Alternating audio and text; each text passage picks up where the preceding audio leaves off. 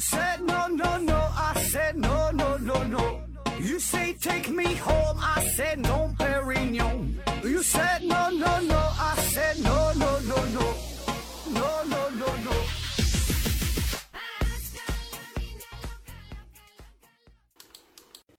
拼命探索，不计后果。欢迎您收听《思考盒子》。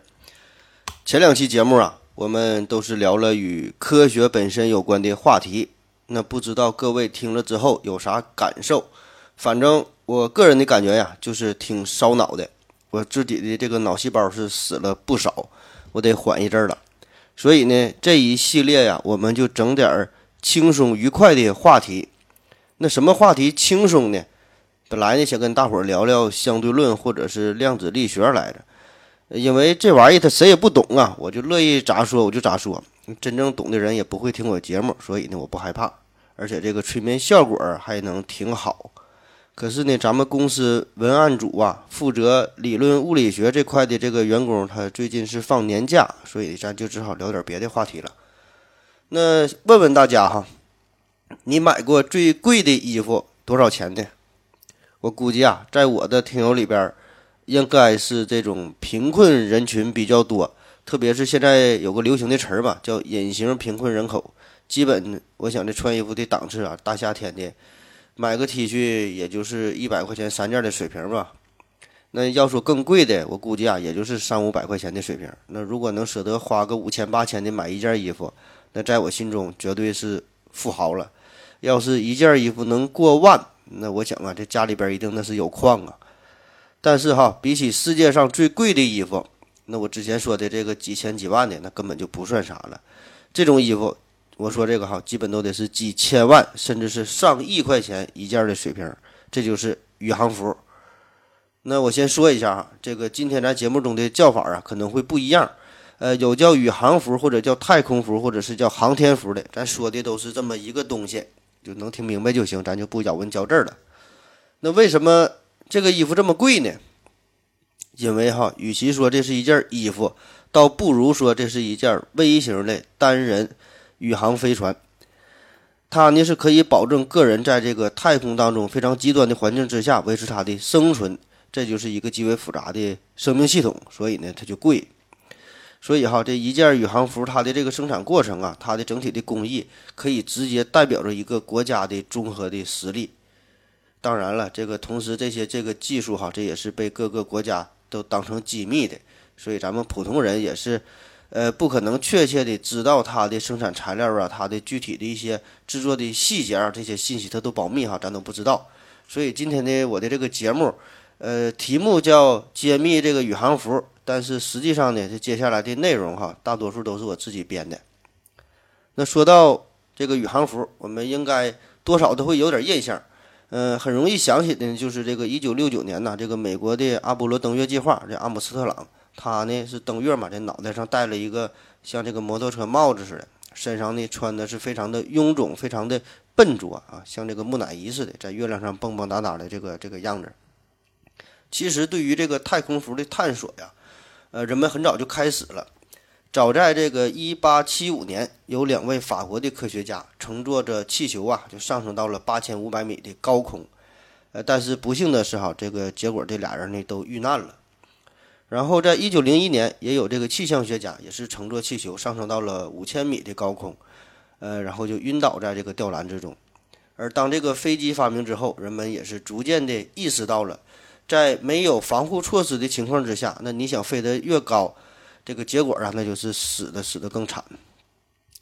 比如说哈，曾经有一位叫做威廉·兰金的这个海军少校，他呢是因为，呃，他的这个歼击机它失灵了嘛，然后就是弹射到了呃一万五千米的高空，那瞬时他就感觉整个人啊就都不好了，这腹部呢就开始膨胀，耳膜呢就要被撕裂了。呃，氮气的这气泡啊，就从身体就往外冒啊。那幸运的是呢，他最终是安全的回到了地面，活了下来。他呢也是用自己的亲身经历，就向大伙儿证明了，就当一个人在很高的高空却没有这个宇航服保护的情况之下，那是相当难受啊。这呢还只是一点五万米的水平，那你要是到了太空的环境，那就是更为恶劣了。高温或者是这个低温哈，就经常温差达到二三百度，就跟闹着玩似的。还有这个真空啊，各种辐射呀，而对于我们这个一个人来说，每天呢，我们得不停地呼吸呀，得吸入氧气，排出二氧化碳。每天还得喝水，大约得喝两升。得补充食物，吃饭大约得是七百克。你还得排出尿液，这尿尿一点五升，还得排出大便，这个拉粑粑哈二百克。这些呢都是最最基本的问题，都是需要解决的。那么再加上呃生命指标的监测系统啊，一些通讯设备啊、电子设备啊、动力设备哈等等这些东西，那如何如何把它们集中在一个非常狭小的密闭的空间之中呢？这个就是一直困扰着宇航服研发的这个关键的问题。那要说最早研究宇航服的，这还是要数美国人。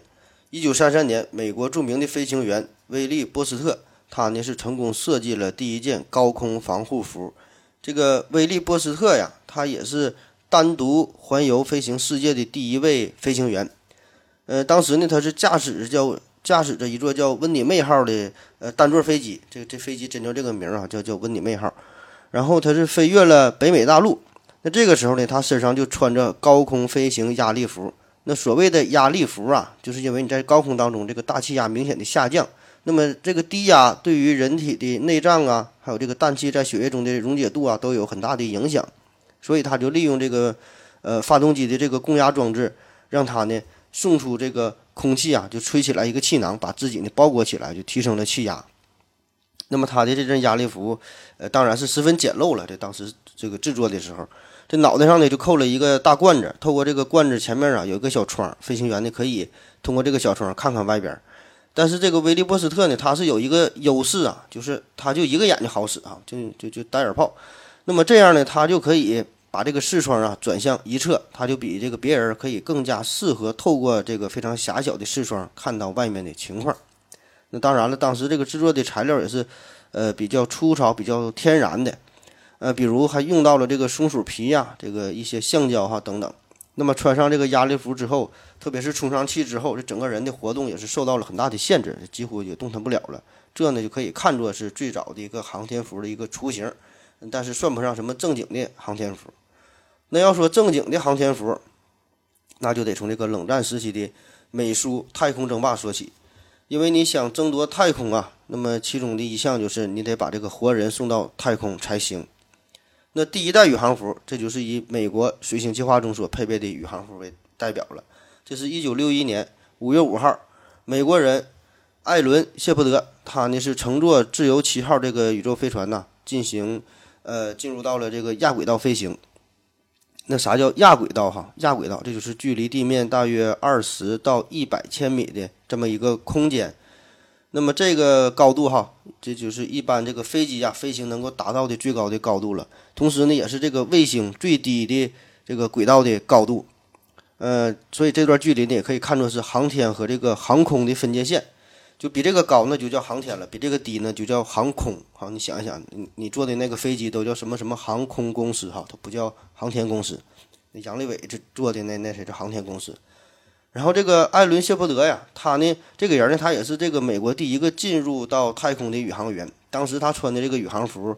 呃，就是由美国海军这个高性能战斗机中所使用的 Mk 四型的压力服这个改进的。那最主要的作用还是提供一个这个呃相对正常的压力的状态。然后到了第二代宇航服，第二代宇航服这就是上世纪六十年代中期美国的双子星计划中这个开发的。在一九六五年六月，这个双子星四号的呃航天员叫做艾迪怀特，他呢是美国第一个在太空中进行舱外活动的宇航员。那么他的这次活动啊是持续了二十三分钟，穿的呢就是这个叫呃舱外用航天服，这是 G 四七型。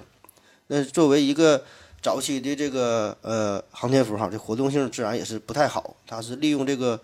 手控的行动装置。做了一些简单的这个直线移动啊，做了一些转动哈，一个一个简单的一个尝试吧。然后这个宇航服是通过一个七米长的脐带与这个船舱啊进行连接。当然哈，这个脐带是一个十分形象的比喻啊，因为这个真是一个维系生命的一个纽带了。呃，第三代宇航服，第三代宇航服这个就是极为经典的了，这就是阿波罗十一号这个登月的时候，呃，使用的 A7L 型航天服。那因为这款航天服是要登月用嘛，所以呢和之前的单纯的舱外活动来比哈，呃有了很大的改进。嗯，经过这个前人的科考，这我们早就知道了，这月球表面它是呃不那么光滑的哈，这个大大小小的岩石啊凹凸不平。那么这就要求我们的这个宇航服啊，要有一个更好的一个制作哈。你不能给这个衣服刮坏了，也不能给这个鞋给给扎坏了，花不少钱做的呢。那同时呢，还得保证在月球上呢要进行一些简单的活动，这个各个关节啊，你得能更好的弯曲才行。你你得你得弯腰啊，捡个石头，捡个矿泉水瓶啥的。那别看这是一个非常简单的弯腰的动作，那么对于这个设计师啊，这都是一个很大的挑战。所以啊，这件衣服在这个关节周围啊，都制成了可以伸缩自如的。呃，褶皱型的结构，那据说呀，这个是受到了毛毛毛毛虫的启发。怎么是毛毛虫的启发？咱想想这个毛毛虫的身体，还有咱家里边就用的这个洗衣机的排水管啊，这都是有大量的褶皱所组成的。这样呢，就保证了一个良好的弯曲度，呃，大大提高了这个运动的性能，就是不用担心反复被掰弯之后哈被这个折断了。那当然了，这件衣服的内部啊，比之前也是要复杂的多，也是要舒服的多。那么最里边哈，这个这结构，这是一个呃内衣上面缝合了一层类似于意大利空心面的一种这个盘成网状的这个各种管子的这个结构。这个管子里边呢，放的都是水。那么这样呢，通过通过这个水的流动啊，就能呃带走身体释放的热量了。然后内衣外边就是什么绝热层啊、压力层啊、限制层等等这些。最最外边呢是保护层，这个咱后边再详细说。那么这套航天服与之前的相比呀。有着革命性的变化，最根本的差别呢，就是它采用了便携式的生命保障系统，也就是将这个生命保障系统固定在后背的这个小包包里。那说是小包包哈，其实一点儿也不轻，整个这个装备的重量是一百公斤，其中这个宇航服是三十八公斤，这个背后的这个生命维持系统这个包啊是六十二公斤。那穿上这套设备。如果是在地球上穿上穿上这个设备哈，那给你的感觉应该是，就相当于你背了一个最重的时候的这个罗纳尔多呀，这个这个感觉差不多。那好在是月亮上这个重力小啊。第四代宇航服，这个主要指的呢就是在航天飞机上穿的宇航服了。这航天飞机这个机呀，这是从上世纪七十年代左右开始设计生产的，到了二零一零年左右吧，就是。呃，退役了，就经过了大约有这个半个世纪的时间，最后因为航天飞机这这个东西太鸡肋了哈，退出了航天舞台。那这个时候，这个宇航服有一个重大的改变，那就是由原来的个性化定制方案变成了批量化的生产。就是在此之前呢，这个航天服都是根据每个宇航员的高矮胖瘦量身制作的。那么这在开发和制作上呢，都是要耗费了大量的金钱和时间，而且这个一件宇航服呢，只能穿一次。用完之后呢，就只能放在博物馆里边作为展品了。那随着人类宇宙探索的深入，那么这呢是远远呃不能适应新的要求。所以这个航天飞机上用的这个航天服啊，呃就根据这个人体的造型，把这个衣服呢分成几个部分，每个部分呢都是从这个特大号到这个特小号，有很多的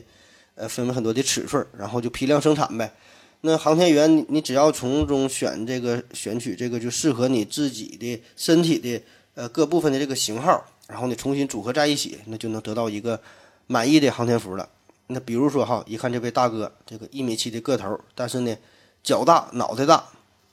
那你就选个这个四六的鞋，选一个大号的头盔。用完之后呢，各个部分拿回来，你放洗衣机里边一洗，哈一搅，拿出来完晒一晒还能用。新三年旧三年，缝缝补补又三年。而这个航天服的这个设计哈，预计的使用寿命可以长达十五年以上。而且确实达到了，现在有很多这个宇航宇航服都是超过十五年还还在凑合用的。而且呢，这一代的这个宇航服的穿衣的时间呢，比之前也是大大的缩短了。之前咱说这个阿波罗时代哈，它这个宇航服，你想穿好这一个宇航服，起码得要一个小时的时间，这个基本就和一个女性哈出门之前穿衣服的时间差不多了。而这个新一代的宇航服只需要十到十五分钟就能完成。这个新的生命保障系统啊，也可以维持。在七个小时之内，向剧烈消耗体力的宇航员提供必要的氧气啊、冷却水啊、电力哈等等，而且这个头盔内侧还呃提供了五百毫升的饮料，还有这个少量的航天食品。那么与过去的航天服相比，这个外观上呢也是有了明显的不同。呃，全身呢是这种金属铠甲那样的，就是刚性的结构。呃，只在这个关节的部分呢，呃是这种可以呃褶皱的这种软结构。那么这个。航天服的内压呢，也是提升到了零点五四个大气压。那这个就是就算挺高了。所以这个航天员呢，穿上这种这个全新的航天服，进入到太空之前呢，也不需要进行特殊的准备过程，也不用再担心这个这个沉香病了。好了，咱们这先休息一会儿。我要跟正南去尿尿，你要不要一起去啊？我也要去。呃，风姐，我要跟正南、阿呆一起去尿尿，你要不要一起去啊？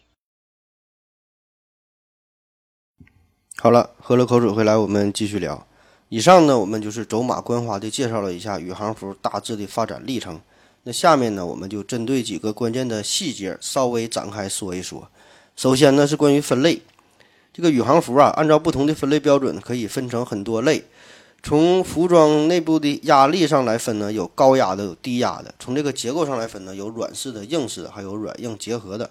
那更为常用的是分为舱外宇航服和舱内宇航服。还有这个空间运动服和航天工作服，嗯，空间运动服啊，先说两种简单的。这空间运动服，它就和咱们穿的运动服呢没啥太大的差别，呃，都是比较随意的一种装束啊。那最大的特点就是不容易产生静电。然后航天工作服，航天工作服呢，就是宇航员在太空当中，呃，最常见的、最常穿的这个服装了。比如说这个航天员王亚平哈，这个咱们都看到了，他是乘坐着神舟十号啊，在太空当中这个授课。那他讲课的时候穿的这个蓝色的服装呢，就是航天工作服，一般都是长衣长裤。其实看上去啊，我感觉和咱们一些工厂这个工人师傅穿的这个服装差不多。但是我想这个这个面料方面可能能挺好。那这两类衣服呢，没有什么特殊的技术含量哈，咱就一语带过了，咱就不说了。重点说说这个舱外服和舱内服。这个无缝天衣这个宇航服，无论是舱外服还是舱内服哈。都有这么几个非常严格的要求。那首先呢，就是得有良好的保暖的性能，得保持一个恒温舒适的环境。第二呢，就是这个密封性能要好，就是在这个呃宇航服当中啊，因为需要这个充气加压呀，你得保持一个呃很好的这个压强的环境才行。那当然哈，更多的时候呢是达不到一个标准大气压，但是也是足够用了。第三呢，就是要求具有这个防宇宙射线的辐射，还有这个经受微小陨石打击的能力。嗯，而且呢，还要有这种灵活机动性哈，重量呢最好也是相对轻一些，这样呢可以利于宇航员的行走。那除了这些呢，还要求什么防火呀、防变形啊，外观上呢也是尽量漂亮点儿呗。那这么多的要求是怎么做到的呢？咱们分别介绍一下哈，这舱内服、舱外服。那舱内用的这个航天服，这就是在呃载人航天器舱内穿戴的，一般呢就是在发射、还有这个返回地球、还有在这个。呃，轨道运行期间穿的，尤其是在这个飞船发生危险的时候，比如说气体泄漏啊，或者是气压骤变的时候，必须呢穿上舱内宇航服。那这个舱内用航天服，也也是由头盔、服装、手套、呃靴子哈这一套所组成的。这个头盔上的这个面窗啊，平时是可以随意开关的，紧急的时候呢，可以在数秒钟内呢自动或者是手动的关锁。手套和这个衣袖是通过腕部的断接器所连接的，呃，靴子呢，有的是与这个服装是一体的，有的呢是可以拆分的。呃，整套宇航服的重量啊，一般大约在三十到四十千克。那当年哈，这个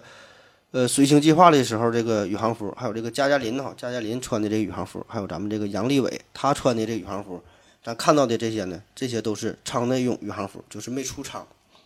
那虽然这个舱内宇航服在正常情况下，这个航天器哈，这都是密封的，它的内部呢都是维持着一个很好的生存环境。可是哈，在这个茫茫的宇宙之中，那外边都是真空世界，万一遇到了特殊的情况，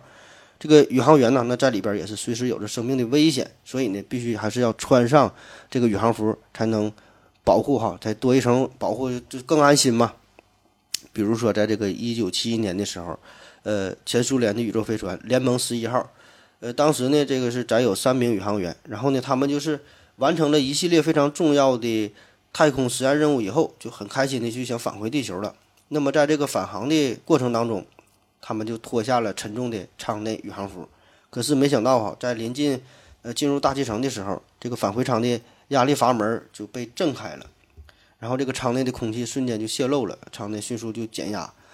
呃，结果就是导致这三名宇航员呢，在真空中因为这个缺氧啊，这个体内的呃体液哈迅速的沸腾哈，最后就死亡了，酿成了一场宇航史上的悲剧。那么至于他们为什么提前脱下这个舱内宇航服呢？我查到的说法还不一样。有的说是因为他们当时这个太高兴了，心情非常的激动，因为之前工作都很顺利嘛，还有几分钟马上就回到地球，马上就到家了，就太高兴了，忘乎所以了，就把衣服脱下来了。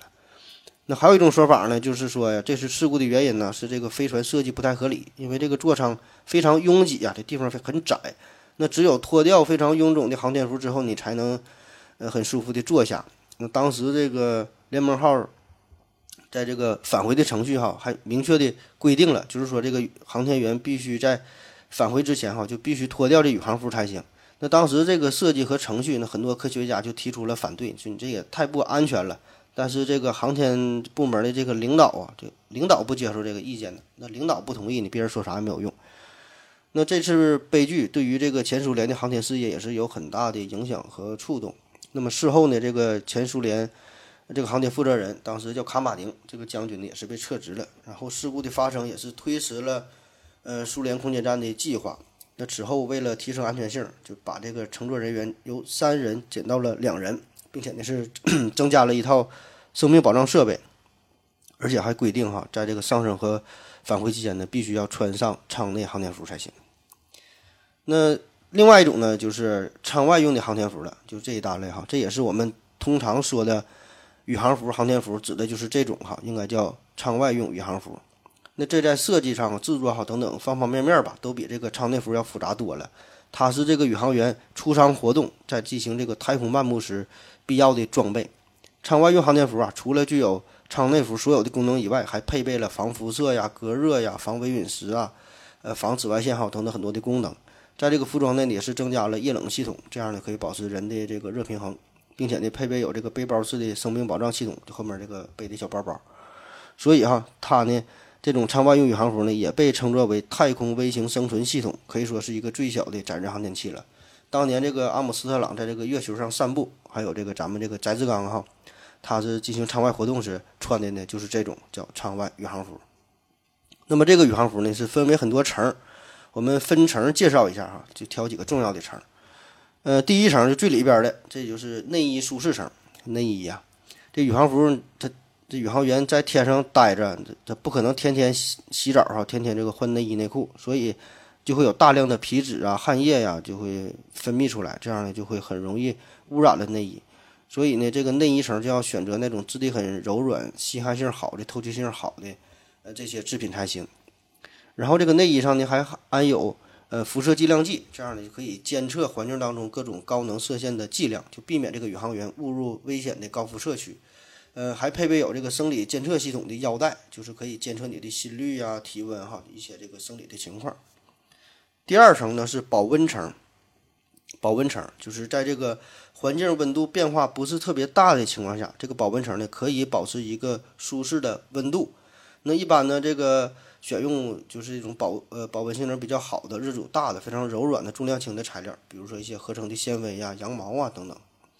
第三层呢是通风水冷层，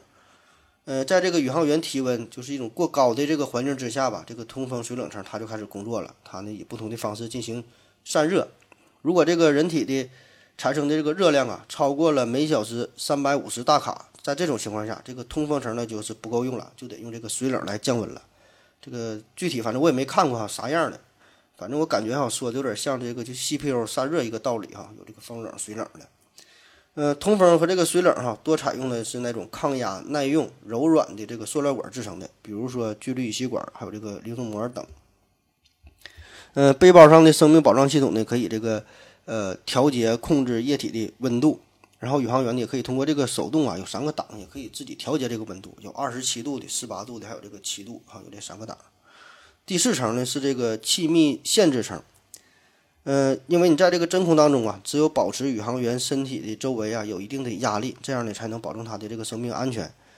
嗯，所以呢这个气密层哈，它一般呢就是采用这种气密性能非常好的，一般就是涂有氯丁尼龙的一种这个胶布。呃，再结合这个强度非常高的，呃，伸长率很低的这种织物哈，结合构成。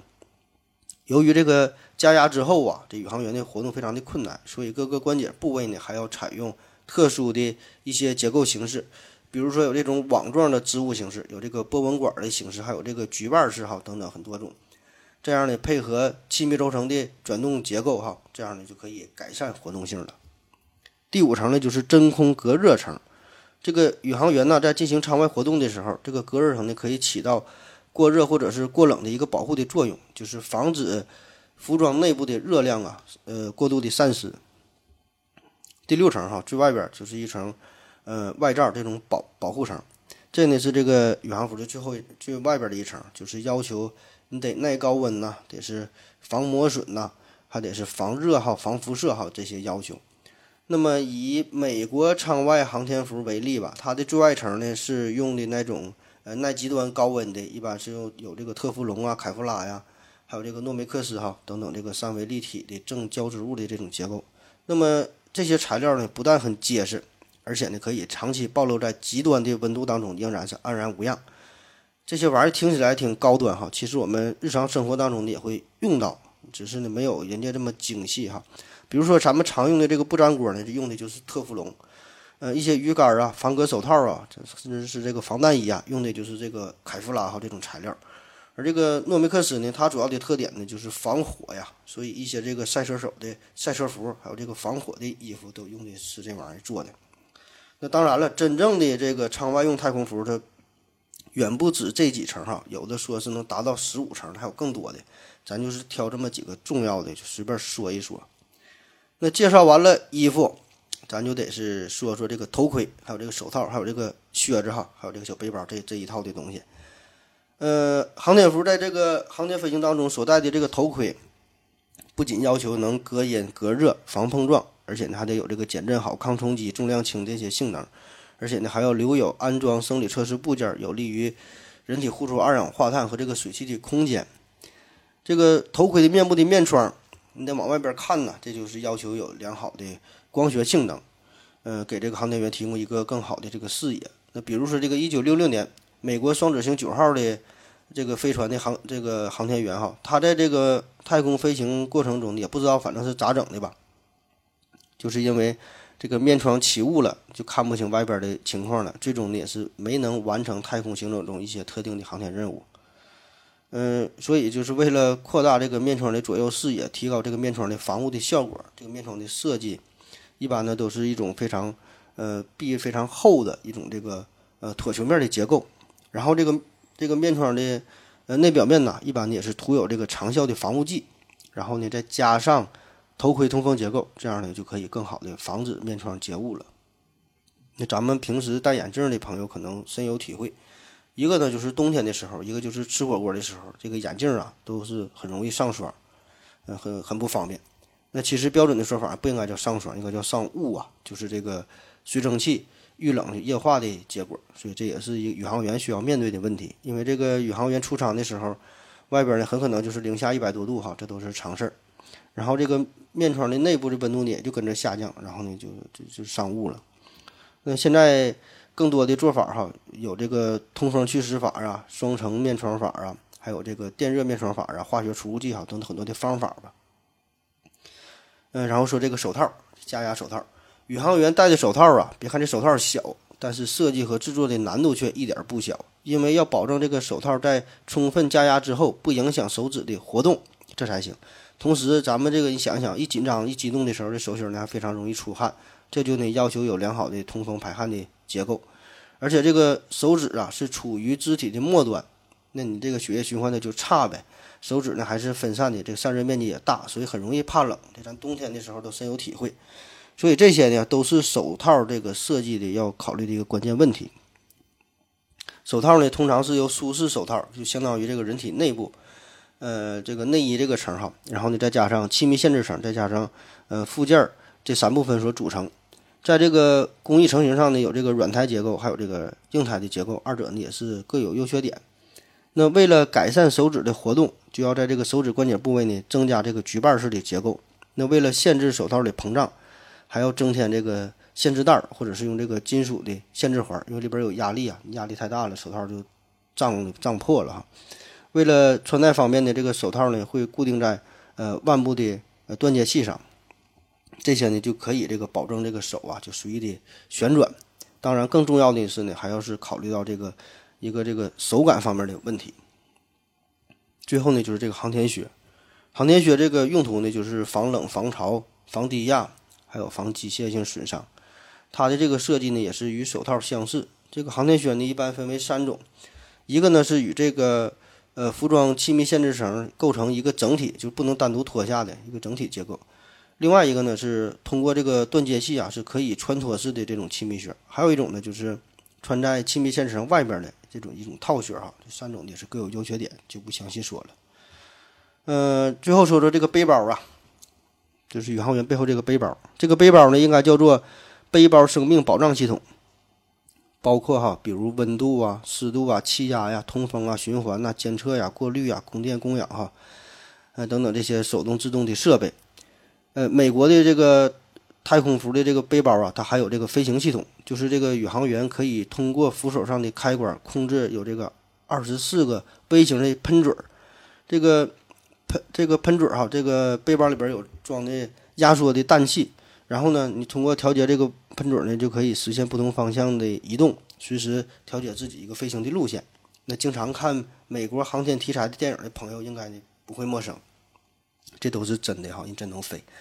在这个背包的下端呢，是一个备用的氧气包和两个球形的氧气罐，就是当这个主装置失灵的时候呢，这些仍然可以提供三十分钟的备用氧气。背包的上端呢。呃，带有这个一个这个天线的一个无线设备，呃，这样呢就可以保持与地面进行实时的联系。宇航员呢可以通过胸前的控制器，呃，可以调节这些生命装置。好了，再休息一会儿。我要跟正南去尿尿，你要不要一起去啊？我也要去。哎，风姐，我要跟正南、阿呆一起去尿尿，你要不要一起去啊？好了，尿了个尿回来，我们继续聊。那介绍完了衣服之后，我们就得说说怎么穿衣服了。宇航员穿戴航天服啊，有一套非常严格的步骤和顺序，而且呢，不同型号的这个航天服的顺序呢，呃，也多少呢不一样。典型的代表呢，就是分为美式和俄式这两大类。俄罗斯的它的这个航天服呢是后开门式的，或者说是背部穿脱的结构，就是一个人啊从这个后背钻进去。呃，美国的呢一般呢是分体式的。或称为腰部穿脱结构，就是你先穿裤子，然后呢再套头，再把这个衣服穿进去。那我们就以这个美式的这个为例哈，说一下这个穿衣服的过程。总共呢分十步，我就简单说一说吧。第一步呢是穿上强力的尿不湿，第二步是穿上呃液冷通风服，嗯，第三步呢是带上生物电子连接装备，这个呢就是监测宇航员的生命体征的，并且呢与外部进行通话联系的这些电子设备。第三个呢，就是一些呃小的操作程序，比如说在这个头盔的这个里边哈涂上呃防雾霜，在这个头盔上面呢装上这个照明灯啊，还有这个电视摄像头啊这些小的操作，还有呢在这个袖子的这个手腕处哈装上一块这个反光镜等等。那为啥要这么做呢？为啥装这个反光镜哈？这个小细节，因为你穿上这个笨重的衣服以后啊，这个视野。呃，很受限，你你自己的胸部啊，这个腰部哈，很多地方你就看不着了，只能通过手腕上的这个反光镜这种反射才能进行操作。第五步呢，就是穿上服装的这个下半身，这个下半身这个腰部有一个大的带有轴长的一个关节，那这个呢，就是为了宇航员呢可以弯腰和转身哈。第六呢是穿服装的上半身，呃，在穿上半身之前呢，先要把这个气压闸的冷却脐带这个管儿插入到胸前的这个接口上，这样呢才能向服装内提供冷却水、氧气还有这个电力。第七步呢是戴上通讯帽，然后呢是头盔和手套。这些穿好之后呢，第八步就是向服装加压进行测试。第九步呢就开始呼吸纯氧，进行这个吸氧排氮的这个工作。第十步呢就是关闭呃气闸舱的这个内舱门，这个气闸舱进行减压。当这个气闸舱内的压力啊降低到零的时候，就可以打开气闸舱的外舱门。同时呢，这个宇航员呢将这个服装与这个气压闸所有的这个连接呢就可以断开了，然后把这个安全带的挂钩啊挂在舱外的固定杆上。这个时候，这个航天员就可以走出这个太空舱哈，进行太空漫步了。介绍完衣服，咱们说说这个拉屎和撒尿的事儿。嗯，这是两个大事儿啊。就是在这个太空当中啊，这个吃和喝哈，这吃喝这两个事儿还算是相对容易解决的问题。最难的呢，就是这个拉和撒的问题。那无论是在这个宇宙飞船当中，还是在这个航天飞机当中，那么这事儿要是没处理好，那必然的得弄的是臭气熏天。你想躲呢，没地方躲呀。那如果再赶上这个马桶漏了坏了，这有句话叫水火无情嘛，这个大小便飘出来哈，这个满屋子都是，飞的羊那都是，这画面就自行脑补吧。根据这个飞行时长的不同啊，这个排泄的问题解决方法呢也不一样。呃，短期的飞行一般就是两天之内的这种，这个飞船上呢可以不安装马桶。这个航天员上天之前呢，先进行灌肠，把肚子里这边东西呢都给你整干净了，然后呢穿上这个纸尿裤呢就行了。而对于长期飞行，就是一般的要超过两天，那这种情况下就必须安装马桶了。在这个太空当中啊，这个水它是不会自己流动的。所以这个航天器内部的这个马桶呢，都是采用抽气式的马桶，就靠这个气流啊，把这个大小便给带走。呃，就你想拉屎呢，你得先扎好马步，把这个屁股啊紧紧的对着这个马桶的孔，而且要保证这个马桶内部是一个完全密闭的情况才能使用。那你听我这么一说，好像挺简单，那实际上啊可是并不容易啊，绝对是一个技术活儿。这个宇航员呢，要经过特殊的训练，学会这个拉屎才行。呃，甚至在这个真正的使用过程当中啊，还要利用这个摄像头进行协助，你得找准位置才能往下拉。嗯，也正是由于这个太空马桶这个技术非常复杂吧，这个造价呢也是极其昂贵哈。据说这个美国这个 NASA 就曾经购买过一套呃俄罗斯造的这个呃太空厕所的一个设计系统哈，这个方案，呃，然后安装在呃国际空间空间站上使用了。这个双方最后商定的价格呢是一千九百万美元。那换算成一下，这个人民币哈，就是大约花了一亿多的人民币跟人家学习这个造了一个厕所。那你一听这钱绝对是天价了，但是老美当时还挺高兴，因为这要比自己设计研发要便宜多了。那上面说的这个是在太空舱之内哈，你想这个大便小便的事儿。那如果你要是想进行在这个舱外活动的时候，你你想拉屎排尿，这得怎么办呢？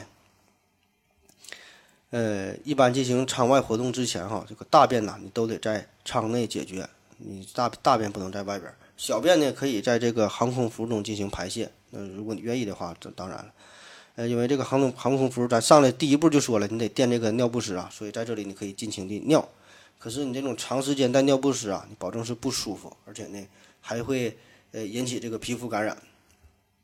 当然，如果是你要是胃肠不好的话，总想拉，或者是像我这种做一期节目十分二十分钟就得去尿的，基本的咱这种就是就告别这个宇航员的，你就别别别想这事儿了哈。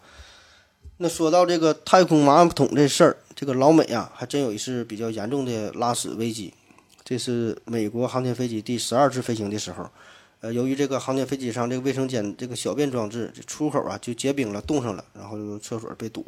所以机上的六名航天员人还不少哈，这个五男一女，这六个人啊，差点是活活被憋死，就给下边打电打电话呗，问领导啊，我这个我这往往哪拉，往哪尿啊？那经过这个地面指挥系统，经过研究之后哈，领导发话了，除了一一名宇航员可以继续使用原来的厕所以外哈，其他的这个五名男士一律使用备用的大小便收集袋进行大小便，因为这个。男性来说，相对来说这排尿啊，比女性还是要方便一些的。但是这些还是给宇航员的生活带来了极大的不方便。最主要的就是害怕呗，就担心把这个东西都弄到外边哈，弄得满屋子都是。那你想想，当他们完成任务载誉而归的时候，这个星条旗之歌响起，这星条旗升起，总统和总统夫人一起来接见，一打开舱门，这这一屋子都是屎啊尿啊哈，就不行了，说的有点恶心了。说说下一个话题，为什么这个航天服有一些是橙色的，有一些却是银白色的呢？我估计在我们印象当中能够想到的航天服，基本就是这两种颜色，一个就是橙色，一个就是银白色。那先说这个橙色，这种橙色呀，标准的做法叫法呢叫做国际橘，橘哈，橘就是橘颜色的那个橘。一般舱内服喜欢用这种颜色，就这种橙色哈。而这个国际橘哈，这颜色呢分为三大类，一个是太空用，一个是建筑用，一个是工程用。这三种颜色略有区别，但是它们有一个共同点，就是非常的醒目。最初呢是一九五六年，美国政府他们就是制定了国际局的这个标准，这个颜色标准，主要呢是想在这个工程当中使用，就可以起到一个很好的警示作用。后来呢，在一些大型建筑当中，比如说这个美国的旧金山哈，有这个著名的金门大桥，就是涂上了呃橙色这个颜色。这个日本的这个东京铁塔呢，也也是如此哈，也是这个颜色。我估计啊，这最主要的目的就是醒目呗，让别人提前看见，就怕别人不小心这怼上了。因为你这个橙色哈，这个在自然环境当中，这种颜色跟别的景色一对比，就十分的强烈，所以使用这种颜色呢，也可以更好的搜救。我们经常说这个飞机上有这个黑匣子，黑匣子哈，这这黑匣子实际上它不是黑的，它也是橙红色的。还有我们这个救生衣、救生圈这些也都是这种颜色。这呢也是就是为什么这个国际局啊作为常内用航天服的一个颜色的原因了。就是说，万一啊，在这个宇宙飞船升空或者是着陆的过程当中发生了意外，呃，可以更好的呢便于搜救工作。那么，宇航员在太空行走过程中哈，或者是说出舱活动过程中，这个宇航员为什么一般穿的都是一种银白色的宇航服呢？当然了，一个不太重要的原因是因为在太空当中，这个白色比这个橙色更醒目，就白色与这个。宇宙的黑色背景啊，可以一个形成一个鲜明的对比，哈，这不是一个不太重要的原因。那另一方面，相对重要的原因呢，就是宇航员在进行舱外活动的时候啊，这个白色有一个很好的反射太阳辐射的功能，还有一个最低的热辐射的呃这个效率。就是你在这个太空当中，这个宇航员，如果你直接暴露在呃各类的这个宇宙射线呐、强烈的太阳辐射之下，你这个时候温度呢，平平常常就平平常常就得一百多度。所以这个白色呢，就可以把这个太阳光谱当中绝大部分的这个热的这个能量哈，就都反射反射回去，就避免这个灼伤。而另一方面呢，如果你背对着太阳，这个温度非常低、非常寒冷的情况下，这温度呢就是零下一百多度。那么这个时候呢，你就是要减少这个热量的散失嘛。那么这个白色呢，又能够。最大幅度的减少这个热辐射，就是能保证你的这个温度了。所以说，这个利用白色呀，这是一种非常廉价、非常高效的方法，嗯，就可以保证这个为宇航员呢起到一个保温的作用。最后，咱就是展望一下未来，未来的宇航服会是什么样的？嗯，我们现在的这个宇航服啊，基本看起来都是比较笨拙哈，很臃肿、很笨。那么，看看下一代宇航服会啥样？嗯，咱先说 NASA，NASA 这个新一代的宇航服设计的是 Z 系列宇航服，Z 呀，最后一个字母这个 Z 有 Z 一和 Z 二这两个原型，现在都是呃公公布出来了，大伙都能看到。呃，颜色就挺有特点哈，选的是绿色和白色搭配，然后呢，头罩呢是采用的是一个半圆形的呃透明的设计，可以说哈，这个 Z 一这个宇航服哈，大伙有兴趣可以看一下，几乎就和这个《玩具总动员》里边的。巴斯光年一样哈，巴斯光年的这个造型基本就它的翻版了。呃这一系列宇航服呢，不仅能够帮助宇航员在微重力下进行太空行走，甚至呢还可以支持宇航员对行星啊或者是大型的陨石进行登陆。呃，另外一个呢，咱就说说这个 Space X。那说到太空的事儿，咱不得不提哈，这个最近很火的 Space X，这个这个 CEO 马斯克哈，也被称为真人钢铁侠。这个马斯克呀，他是邀请了好莱坞影视服装设计师叫费尔南德斯这个人来参加宇航服的设计。这个费尔南德斯哈，这个人他是以前为不少科幻题材的这个电影啊，为这些超级英雄设计过战袍，比如说有这个复仇者联盟啊，有这个神奇女侠呀，还有这个钢铁侠系列，这里边呢都有他设计的衣服。然后当这个费尔南德斯接到了马斯克邀请的时候，就听说要设计一款宇航服嘛，然后这老头以为是又要拍电影呢。那后来一打听哈，这马斯克是动真格的了，他是想整一个真正的太空中穿的这个宇航服。这个马斯克自己早在二零一五年的时候就表示了哈，要这个进行太空太空服的研发工作。嗯，在当时的采访过程中呢，他也强调了这个 Space X 啊，它这个太空服不仅要功能强大，而且呢还要拥有非常独特的美学设计。那跟以往的这个航天服相比，这个马斯克他在他在他自己的这个微博哈，不知道是不是叫微博哈，在这里边是发布了他的新的这个宇航服哈，大伙儿有兴趣可以搜一搜看一看。它这宇航服最大的特点就是非常具有设计感，就是非常时尚的线条，非常前卫的头盔，看起来就跟咱们看的这科幻大片里的那个太空服的感觉差不多。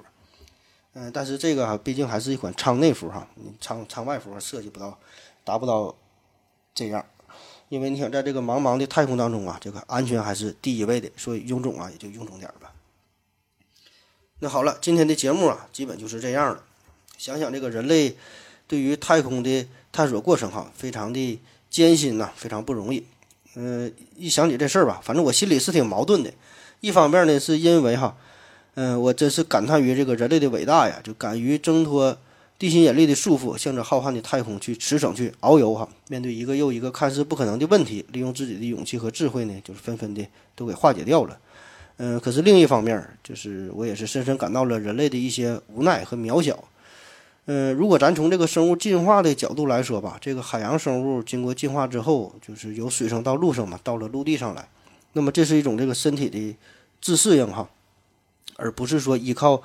外部设备的辅助，你才这样就得可以自由的生存，不用脑袋上总扣个大罩子。所以在这个茫茫的宇宙当中，我就想哈，我们真能适应吗？就除了地球之外，我们真能适应别的地方吗？或者说是这个茫茫的宇宙真的适合我们吗？设想有一天，假设我们真的可以是登陆火星，或者是在什么其他什什么地方吧，建立了所谓的生态基地，我们可以在层层的保护之下，可以维持生存。那个时候，这个他乡啊，已经变成了故乡，故乡呢，已经变成了远方。那你在除了地球其他的行星、其他的什么地方，在眺望地球的时候，心中啊，反正我是会不免产生一丝悲凉。感谢您的收听，谢谢大家，再见。